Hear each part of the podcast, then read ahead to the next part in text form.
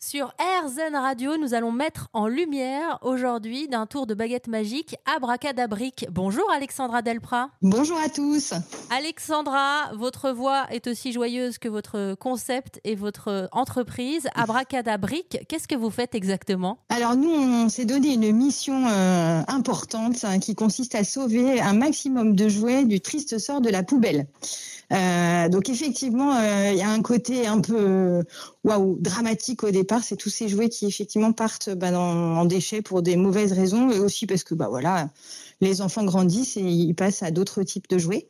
Euh, pour autant, c'est un emblème de gaspillage. Et du coup, euh, on a transformé ça effectivement en quelque chose de très joyeux, euh, puisque ben, on se creuse la tête tous les jours pour essayer de trouver des solutions pour en sauver le maximum. Et notamment, on a fait le choix bah, de sauver tout ce qui est jeu incomplet, les sans boîte, les petites pièces esselées, bref, tous les cas désespérés, avec notamment une astuce qui consiste à les réemballer. Alors, on les remballe euh, de manière assez sobre et, assez simple. Hein. L'idée, c'est pas de tomber dans le travers euh, de la grosse boîte avec le petit jouet à l'intérieur.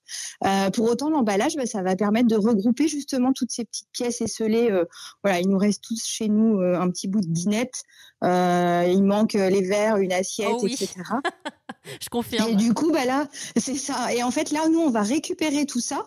On va les stocker jusqu'au moment où on va pouvoir refaire un petit univers de dinette ou autre, hein, euh, sympathique, joli, esthétique, bien entendu contrôlé sur les aspects de sécurité, nettoyé de fond en comble, qu'on va remettre dans un petit emballage tout coquet.